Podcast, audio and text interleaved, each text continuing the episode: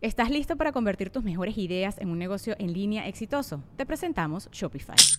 Tal vez no lo sabías, pero nuestro podcast More Than Mamis es un negocio y lo empezamos por supuesto para desahogarnos y hablar sobre la maternidad, no para convertirnos en expertas de ventas y del e-commerce. Así que sí, necesitábamos ayuda para vender nuestro merch y poner en marcha nuestra tienda. ¿Y cómo suena con Shopify?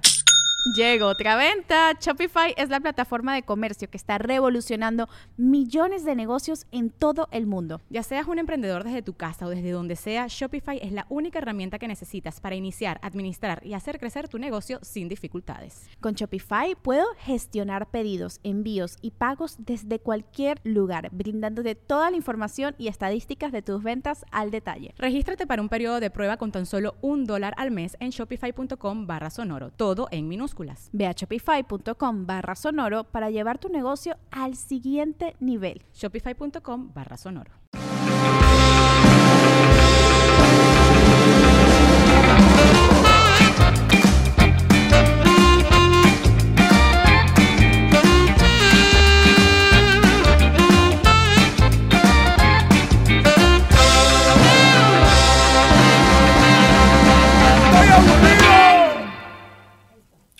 En marzo del 2007, mis hermanos, salió a la luz pública y se publicó en todos lados un video porno en el que aparecía Kim Kardashian y el rapero Ray J. Ray J. Sí. Quienes son de la edad, claro que recuerdan ese video. Claro que lo recuerdan. Y van a decir, Franco, ¿qué tiene que ver eso con el efecto mariposa? Pues para eso, mis hermanos, tendríamos que ir un chingo de años atrás. Todos en su casa hagan como si fueran en reversa para no ser el único pendejo que lo está haciendo. ¿Ok? Perfecto. Una, dos, tres.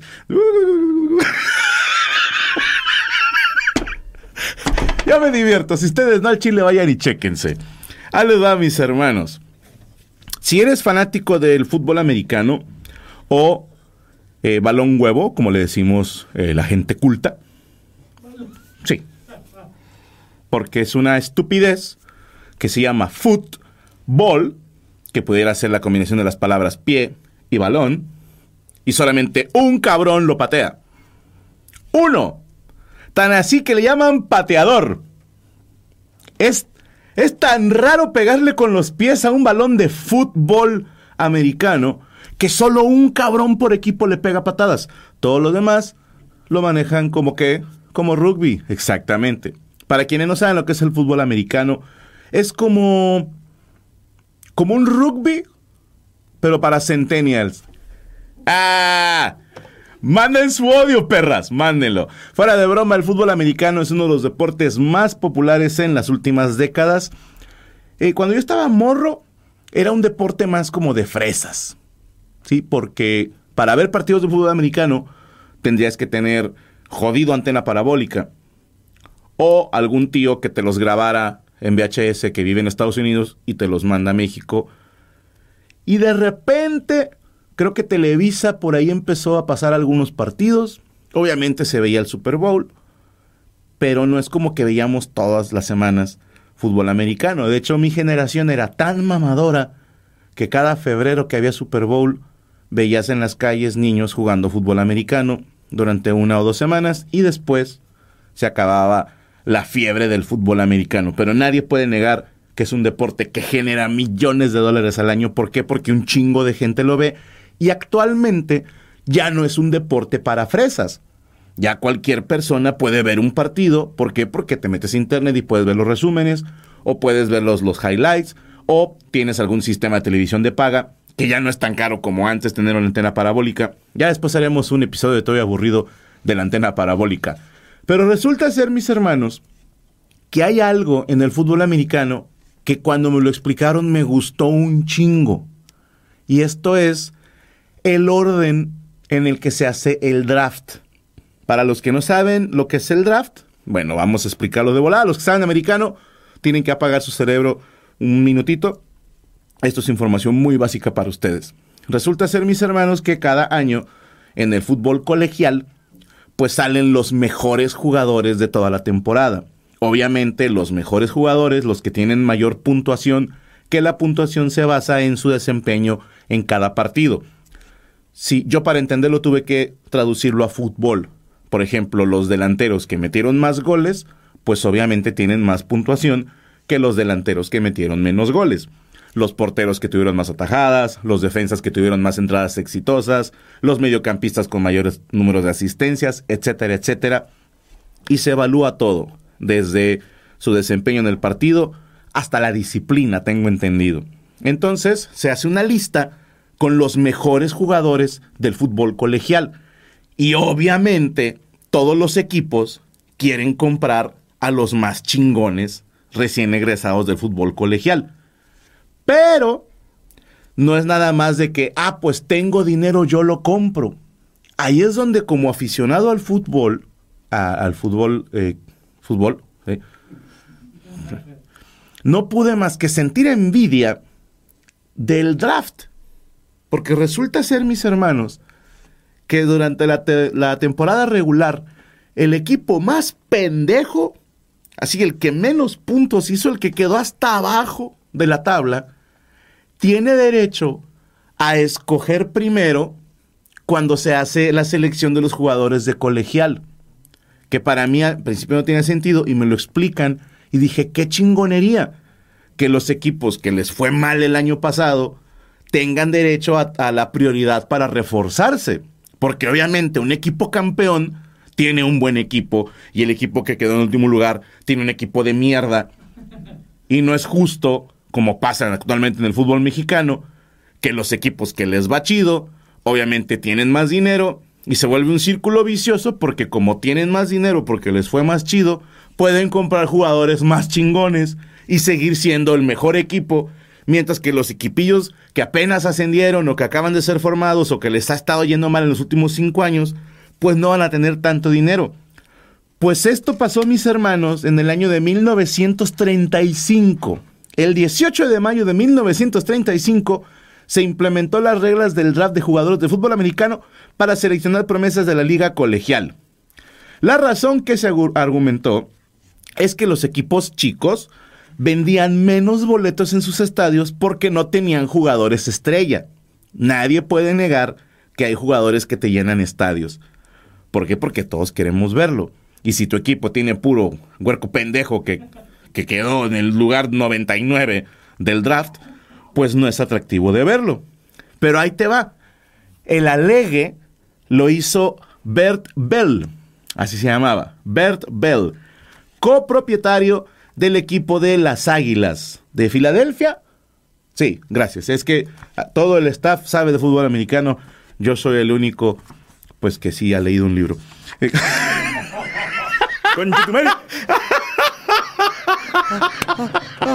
¡Con ¡Así vamos! No, no. Eh, eh, lo hago por joderlos a ellos, nada más. Ok.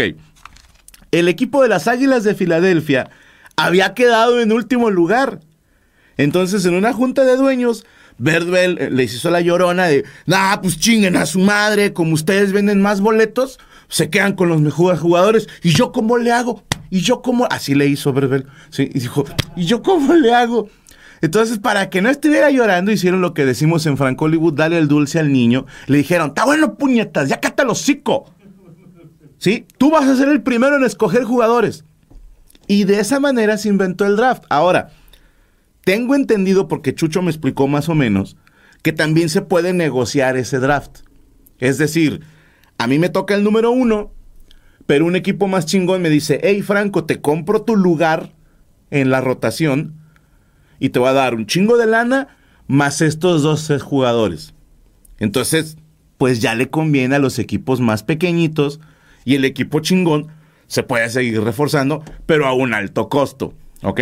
Va. Entonces a Verde le dijeron, sí, güey, ya chinga tu madre. Dijeron, ok, que el equipo más pendejo sea el primero en escoger. Y luego dijeron, ¿quién fue el equipo más pendejo? Y Verbel dijo, ah, pues el mío. Entonces dijeron, ok, tú vas a ser el primero en escoger. Ahí les va. El equipo campeón, obviamente, es el último en elegir, a menos que se haga la negociación que les acabo de decir.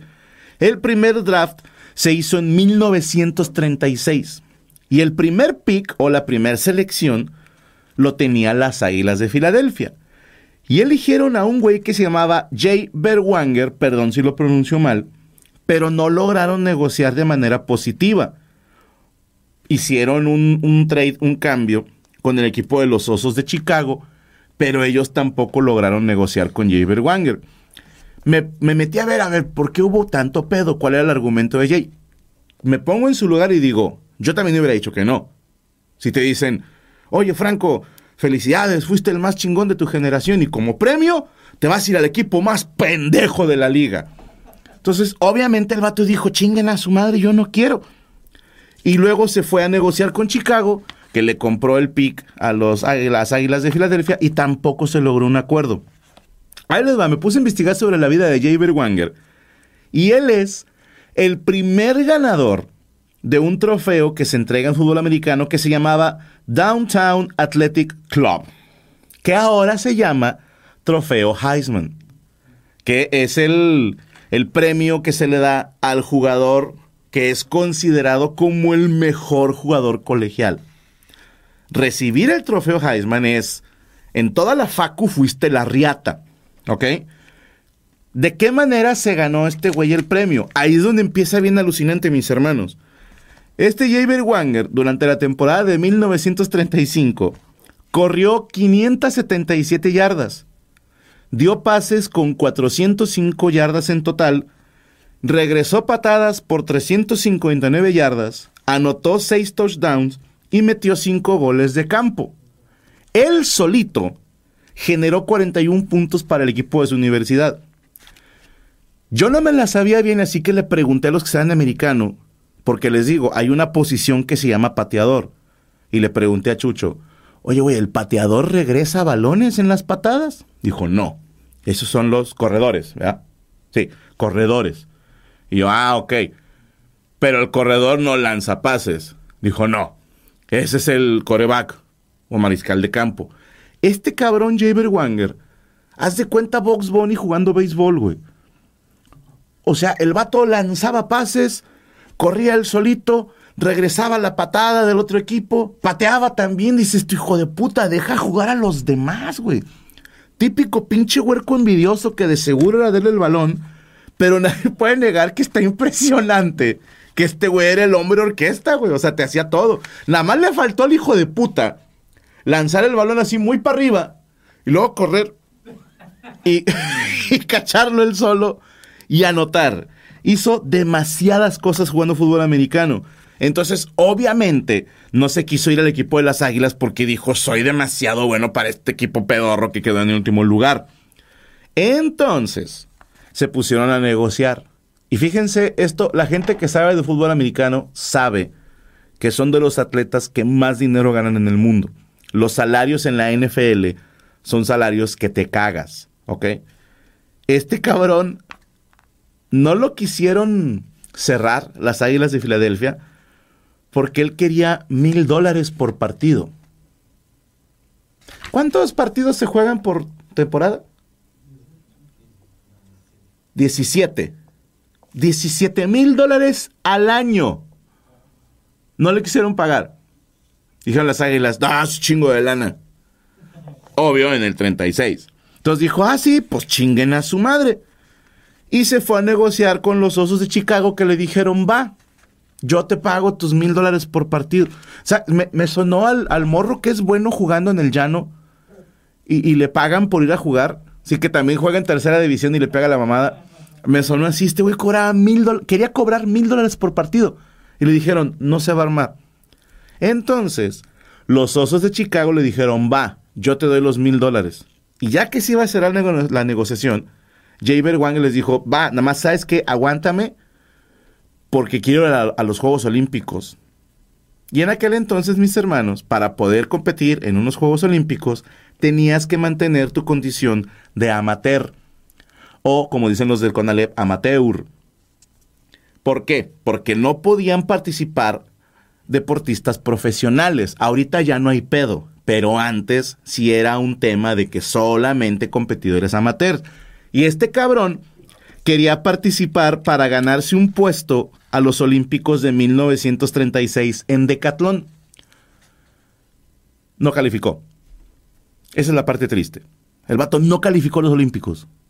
Y luego me pongo a investigar mis hermanos. Y de acuerdo con la página oficial, en los Olímpicos de Berlín no había decatlón. O sea, este pendejo quería ir a huevo a una competencia que ni había. Hay pentatlón moderno y Estados Unidos quedó en segundo lugar por debajo de Alemania en los Juegos Olímpicos que organizó Hitler. O sea, que dices, ok, ya hablaremos en otro todavía aburrido de eso. Entonces, este cabrón no fue a los Olímpicos y luego le dijo a los Osos de Chicago, oye, ¿qué onda? Pues este, ahora siempre sí voy a querer jugar con ustedes. Y le dijeron, sí, papacito, pero ya no te queremos pagar los 17 que tú pedías. Te ofrecemos 13.500 dólares al año. Y, este señor les dijo, tan pero que si bien pendejos, quiero 15 mil. O sea, el vato, por 1.500 dólares al año de diferencia, 1.500 dólares, mis hermanos, no quiso firmar. Me metí y encontré la nota del periódico. Y ahí dice, jalas, más o menos, palabras más, palabras menos. Él pidió 15, Jalas ofreció 13. Y al siguiente año, Berwanger estaba desilusionado por la, eh, pues, por la negativa del equipo. Y este cabrón nunca jugó fútbol de manera profesional. Se me hace algo tristísimo, mis hermanos, porque el güey terminó jalando en Chicago, precisamente, en una fábrica de goma, y luego acabó como coach asistente de la Universidad de Chicago a medio tiempo nada más. Después de graduarse, Jay trabajó como escritor de deportes y su trofeo Heisman, que en aquel entonces se llamaba Downtown Athletic Club, dijo, pues ya chinguen a su madre, se lo regaló a mi tía, se lo regaló a su tía Gussie, que su tía dijo, ay, mi hijo, gracias, y lo puso para detener una puerta. Dato real, mis hermanos.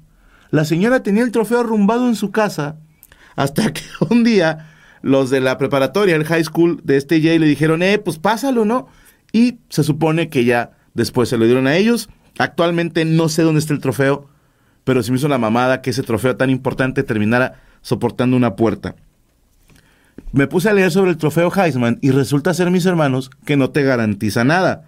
De hecho, hay banda que es aficionada al fútbol americano que habla de la maldición del trofeo Heisman. Y esto es la mayoría de los eh, jugadores colegiales que lo gana no destaca en la NFL. Antes de que me digan, Franco, yo conozco 3 o 4, sí, carnal, pero son un chingo los que han ganado el trofeo Heisman y muy pocos les ha ido bien en la NFL. Algo pasa, a lo mejor a nivel mental, que llegas a tu pico en, el, en la universidad, o es demasiado diferente la NFL del colegial. Yo pensaba que estaban tres, cuatro niveles arriba, pero al parecer no es así, mis hermanos. Y hay quienes dicen que la maldición del trofeo Heisman es que les llegan muchas lesiones. Que digo, no es una maldición, pendejo. Son güeyes de 150 kilos a 10 kilómetros por hora impactándote. Obviamente te vas a lesionar. Las lesiones en la NFL son muy comunes. Algunos ganadores del trofeo Heisman son Barry Sanders, Derrick Lamar, perdón si los digo mal, Robert Griffin III, Lamar Jackson, Tim Tebow y O.J. Simpson.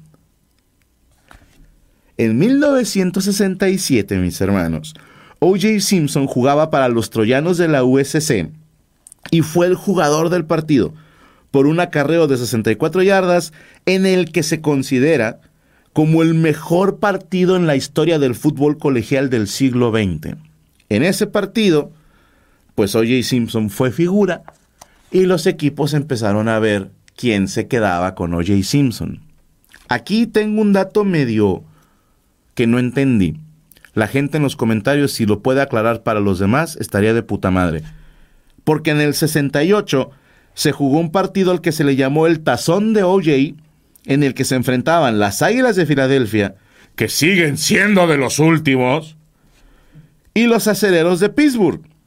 Se decía que el equipo que perdiera quedaba último en la tabla y tendría el primer pick en el draft que ya les expliqué hace rato.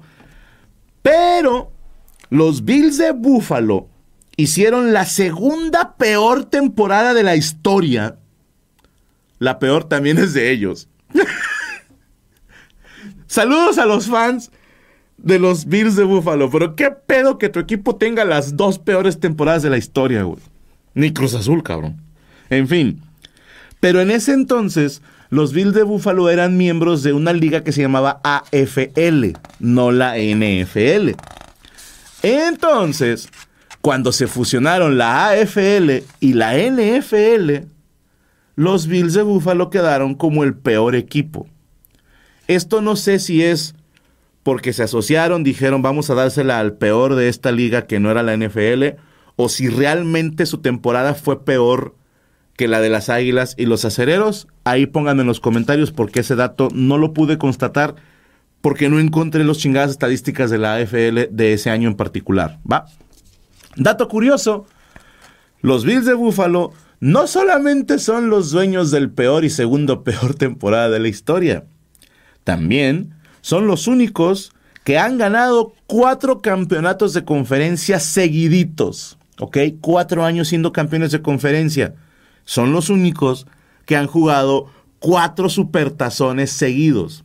Y son los únicos que han perdido cuatro supertazones seguidos. Me empiezan a caer bien los Bills de Búfalo.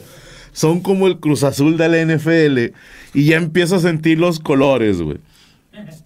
Uno de sus más afamados aficionados era un señor llamado Ezra Castro, un inmigrante mexicano que acostumbraba a disfrazarse con máscara de luchador, un poncho, es una ropa, no es poncho Treviño, y un sombrero color rojo, blanco y azul, y su grito de batalla era ¡Viva los Bills, baby! Que me imagino que para él le sonaba curioso porque era puro bebé bebé. ¡Viva los Bills, baby! Como cuando dicen Fale ferga la fida, es, es, es eso, básicamente. Desafortunadamente Castro murió de cáncer el 14 de mayo del 2019. Ahora, hay una leyenda urbana que tampoco encontré información al respecto, más que gente mencionando esa leyenda, pero nunca dándome el fundamento. Y esto es que en el último minuto del partido de los Bills de Buffalo, su última derrota cuando hicieron la segunda peor temporada de la historia, estaban a punto de ganar, pero a un jugador se le cayó el balón en zona de anotación, ah, en su zona de anotación. Iba a ser una intercepción, ¿sí? Se le cae el balón. O no, o al recibirlo se le cae el balón. Ok. Y esto hizo que su equipo perdiera y fueran el peor de la liga. No encontré el nombre del jugador, no encontré ningún video al respecto. Si usted se sabe el nombre y la historia verdadera, por eso lo pongo como dato no confirmado. Porque probablemente la razón, o sea, el, pendejo este que se le cayó el balón, es la razón por la que los Bills quedaron en último lugar y O.J. Simpson nos, se fue a jugar a Buffalo en lugar de irse con las Águilas de Filadelfia. En fin, los Bills de Buffalo se quedan con el primer pick y seleccionaron obviamente a O.J. Simpson porque fue el mejor en, en su temporada y jugó varias temporadas, convirtiéndose en el primer jugador en el 2003. No, no, pendejo, en correr 2003 yardas. ¡Oh, su puta madre! En 1973. Es el primer jugador en la historia en lograr pasar la marca de las 2000 yardas. Estuvo en los Bills hasta 1977, cuando lo canjearon a los 49 de San Francisco, conocidos como el equipo más puto del universo. Saludos, señor Jesús Patatucci. Eh, él jugó en los 49. Ah, saludos a la gente de San Diego, nada más por joder a Chucho. Él jugó en los 49 durante dos temporadas, pero realmente no pasó nada con él. Una vez retirado, en 1994, es acusado de asesinato de su ex esposa Nicole Brown y Ronald Goldman, el que todos creemos se la andaba cogiendo. Y este vato, para que no lo entambaran, Pueden ver el documental sobre todo el caso de O.J. Simpson, creo que está en Netflix. No, ya haremos un episodio sobre eso ahorita. Quiero ligarlo con otras cosas, ¿va? Pero me acuerdo mucho de este caso. Nosotros lo vimos en la carrera de criminología y ya les contaré las razones. Pero se armó algo que llamaron el Dream Team de abogados. Estaba Robert Shapiro, Johnny Cochran, el que rimaba, y Robert Kardashian. Este último, amigo cercano de O.J. Simpson desde 1970 cuando jugaba en los Bills de Buffalo. Robert Kardashian era conocido entre las altas esferas de California debido a que su familia pues era de dilletes. Pero lo que realmente lo puso en el mapa, lo que hizo que todo mundo supiera quién es Robert Kardashian, fue el caso O.J. Simpson. De hecho, mis hermanos, cuando hablemos en un toy aburrido de O.J. Simpson, vamos a ver cómo Robert Kardashian probablemente, porque no se comprobó ni madre, escondió evidencia. Pero al mismo tiempo se volvió parte fundamental para que O.J. Simpson estuviera tranquilo, centrado. La neta, fue un gran amigo. A ver, haciendo supuestamente ilegalidades, pero buen amigo. En fin, una de las hijas de Robert Kardashian, una muchachita llamada Kim, era estilista. Y se hizo estilista y amiga personal de una hija de güeyes de mucho dinero llamada Paris Hilton, que algunos estoy seguro saben quién es. Paris Hilton la invita a Kim Kardashian a aparecer en cuatro episodios de su reality The Simple Life, donde aparecían Paris Hilton y Nicole Richie. Pues gracias a esto, mis hermanos, en el 2002, Kim Kardashian entró a trabajar como estilista de la cantante Brandy Norwood, de quien tenemos la imagen. Ahí está. Esta cantante y actriz afroamericana fue muy popular en Estados Unidos a mediados de los 90. Yo les voy a ser honesto, no soy fan, pero sé que participó en el soundtrack de la película Batman Forever. Desde ahí la podemos ubicar, ¿va? Y vas a decir que tiene que ver esta muchachita Brandy Norwood. Bueno, pues, a chingar. Ok. Brandy Norwood tiene dos primos muy famosos. Uno de ellos, el rapero Snoop Dogg. Sí, señor. Snoop Dogg es primo de Brandy Norwood. Y también tiene una prima que era luchadora, que se llama Sasha Banks. Entonces, si conoces de lucha, pues sabes quién es Sasha Banks. Ese es Snoop Dogg. Ese es Sasha Banks. ¿Ok? Perfecto. ¿Qué más vas a decir? Pues continúo. Brandy Norwood tiene un hermano que también es cantante, un rapero llamado Ray J. El güey del video porno con Kim Kardashian. Sí, sígueme, sígueme. Si te estás preguntando quién es este güey, pues bueno, ya te dije, es el rapero con el que se hizo el video donde sale cogiéndose a Kim Kardashian. Ahora bien, este vato dijo, el video salió en 2007 pero se supone que fue grabado en el 2003, ¿va? Y este güey un día en una entrevista dijo, y tengo otro.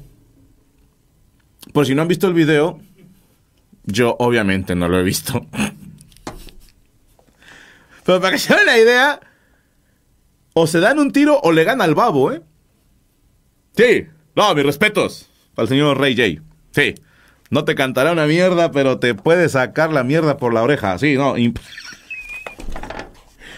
de puta! hijo de puta! Pero este güey dijo que tenía otro video y amenazó, lo voy a sacar cuando se cumplan 15 años del lanzamiento del video original, que se cumplieron en el 2022, el año pasado. Pero el vato dijo, yo tengo esa cinta en una caja de zapatos debajo de mi cama. Y ahí te empiezas a dar cuenta que es puro pedo. Al chile, tú tendrías ahí un video porno con Kim Kardashian, que vale millones. Una de dos. O ese VHS vive en tu videocasetera, o sea, nunca salió de ahí, o lo tienes en una caja fuerte. Pero, si son fans de Kanye West, él fue un día a hablar con Ray J, a decirle, eh, no mames, dame todo el material que tengas con mi vieja, pues, que era cuando estaban casados. Y supuestamente la cinta no estaba incluida. También, si, si no supieron de la nota, pero en el 2007 conocer este video fue un boom. No recuerdo otra famosa con video no por antes de ella, ¿eh? A ver si, si alguien del staff se acuerda. Pero para que se den una idea. ¿Quién? Cindy Crawford tiene video porno. Ah, te mamaste, yo no sabía. ¿Quién? Sí, Paris Hilton tiene uno, pero, o sea, pegó más el de Kim Kardashian. Y, ahí te va. Paris Hilton no era conocida hasta que salió el video porno. Vamos siendo honestos. Porque esto, ahí les va. ¿Estás listo para convertir tus mejores ideas en un negocio en línea exitoso? Te presentamos Shopify. Tal vez no lo sabías, pero nuestro podcast More Than Mamis es un negocio y lo empezamos por supuesto para desahogarnos y hablar sobre la maternidad, no para convertirnos en expertas de ventas y del e-commerce. Así que sí, necesitábamos ayuda para vender nuestro merch y poner en marcha nuestra tienda. ¿Y cómo suena con Shopify? Llegó otra venta. Shopify es la plataforma de comercio que está revolucionando millones de negocios en todo el mundo. Ya seas un emprendedor desde tu casa o desde donde sea, Shopify es la única herramienta que necesitas para iniciar, administrar y hacer crecer tu negocio sin dificultades. Con Shopify puedo gestionar pedidos, envíos y pagos desde cualquier lugar, brindándote toda la información y estadísticas de tus ventas al detalle. Regístrate para un periodo de prueba con tan solo un dólar al mes en shopify.com barra sonoro, todo en minúsculas. Ve a shopify.com barra sonoro para llevar tu negocio al siguiente nivel. Shopify.com barra sonoro.